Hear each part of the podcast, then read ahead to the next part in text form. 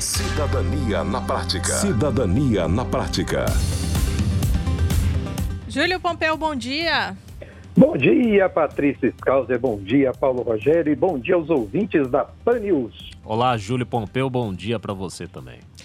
Ô, Júlio, ontem o presidente Jair Bolsonaro, ele teve uma conversa com a médica, né, a Ludmila Rajar, para tentar levá-la aí para o Ministério da Saúde.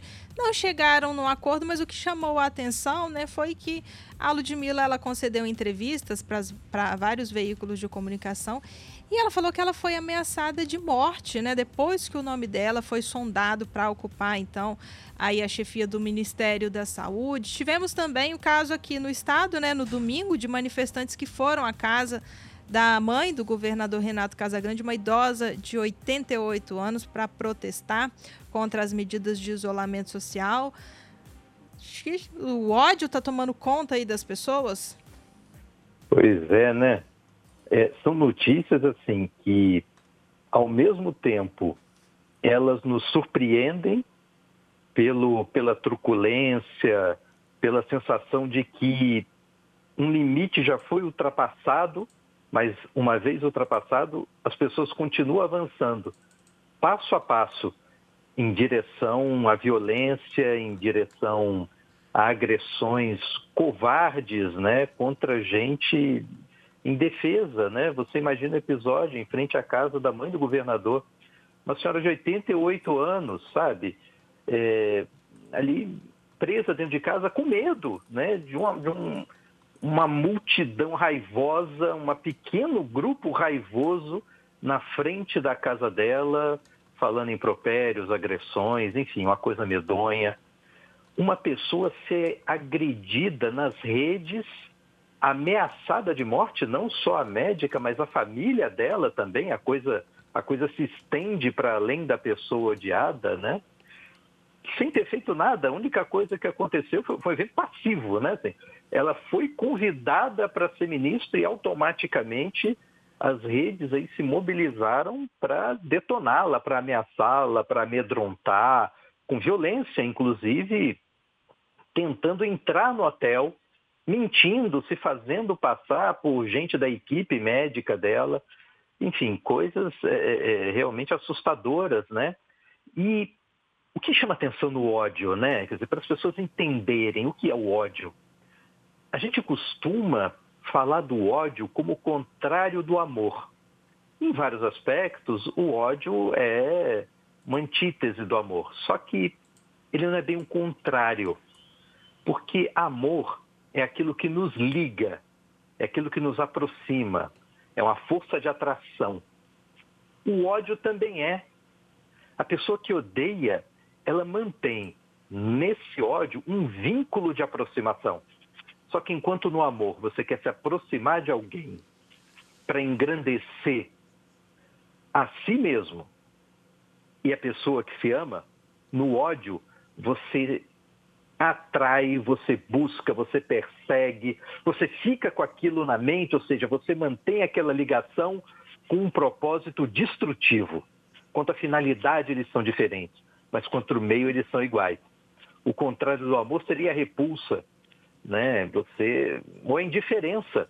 Você realmente não pensar nisso, você querer distância, você querer afastamento, você ou nem ligar para esse tipo de coisa, né? Mas não, nós estamos ligando para muitas coisas. E a política tem sido construída muito mais com ódio do que com amor.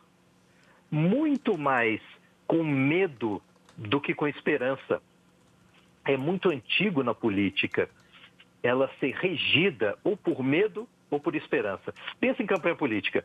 É sempre assim a propaganda, né? Governo do fulano, imagem preto e branco, música tenebrosa, né? No governo do fulano é assim. Mas se eu for eleito, aí muda o tom, música alegre, imagem colorida. É medo e esperança. Não vota nele não que vai dar tudo certo, vota em mim que vai dar tudo bem. Só que nós saímos do medo e da esperança, nós demos um passo além do medo e da esperança para falar agora de ódio mesmo. Como eu tenho medo de que essa pessoa que pensa diferente de mim possa ter uma função importante, eu me sinto obrigado, vinculado, ligado à necessidade de destruir essa pessoa. de calar essa pessoa, de eliminá-la do jogo. O problema disso é que, tudo bem, medo e esperança fazem parte da política, são instrumentos retóricos poderosos, quando a política é feita com o propósito de persuadir e convencer, com o propósito de organizar a vida coletiva e, para isso, as pessoas têm que convergir para uma mesma direção e aí, beleza, vale apelar para o medo, vale apelar para a esperança para conseguir essa convergência de pessoas. Agora, quando a política passa a ser tocada pelo ódio, aí você não está querendo mais a convergência das pessoas. Você já tem um ponto de vista e das duas, uma. Ou que é gente que vai simplesmente aderir a seu ponto de vista, ou, se não aderir, será eliminado. O Brasil já viveu isso. O Brasil já teve regime oficialmente regido por essa lógica, que inclusive espalhava outdoor dizendo Brasil, ame-o ou deixo. E naquela época, na ditadura militar, amar o Brasil significa dizer amém para tudo aquilo que o governo fazia, em que o amor à pátria era confundido com amor ao governo. Muitas vezes, para que nós continuemos amamos, amando a pátria, engrandecendo nessa relação de proximidade que você quer o bem daquilo que se ama, é preciso que se tenha, sim, senso crítico sobre o governo que se tem, senso crítico sobre as formas de exercício do poder, liberdade de expressão e respeito pelas pessoas que pensam diferente, porque é assim que a pátria se engrandece. Quando você abre mão do respeito, quando você abre mão da tolerância, quando você abre mão do amor e abraça única e exclusivamente o ódio, você está excluindo gente, você está num vínculo que não é engrandecedor da pátria, da nação, do povo, das pessoas com quem você convive. É destrutivo de todo esse ambiente social e afetivo no qual a pessoa se encontra. E, lamentavelmente, o ódio tem nos dominado, o ódio tem sido disseminado, o ódio tem sido alimentado. E em toda a história, os momentos em que isso aconteceu não acabaram bem. Não é uma boa trajetória histórica, está muito longe de ser um bom comportamento moral, é algo entristecedor, destruidor, e nós temos visto em boa medida os resultados disso aí, na economia, no número de mortos, enfim, de uma nação incapaz de convergir com propósito justamente desse momento que nós precisamos de tanta união para vencer crise econômica e crise sanitária mas a crise moral e política, com afetos dominados pelo ódio, são um complicador que impedem as outras soluções todas. É, mais respeito, né, pro, pro seu próximo é. aí, mais respeito para todo Só mundo. Só ficar mais calmo um pouco. Júlio, obrigada pela sua participação hoje conosco. Paulo, Paulo tá, tá zen hoje, né? Tá, ah, tá quietinho. Tô, eu tô, graças a Deus.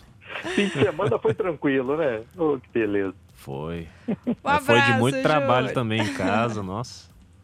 Ah, também é uma forma de relaxar às vezes, quando a gente gosta do trabalho é bacana. É bom, é bom. Eu tô agora eu tô usando isso a meu favor. Toda vez que às vezes eu tô muito pensativo com alguma coisa, deixa eu arrumar alguma coisa para fazer. Joga sol da caixa cáustica ali na pia, lá é, limpa aquele negócio ali que tinha que fazer, faz aquele outro, faz aquele outro, aí o tempo vai passando, você vai ocupando a mente é excelente, é ótimo. Eu faço isso também, momento é. de limpeza em casa, de limpeza de louça, é uma espécie de momento de meditação.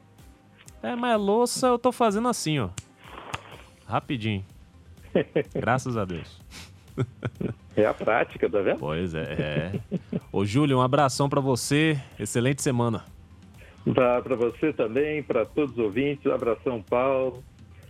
E vamos seguindo em frente deixando de lado o ódio, com mais amor, mais esperança, medo sim, mas sobretudo respeito pelas pessoas para que a gente possa conviver e superar esse momento tão difícil.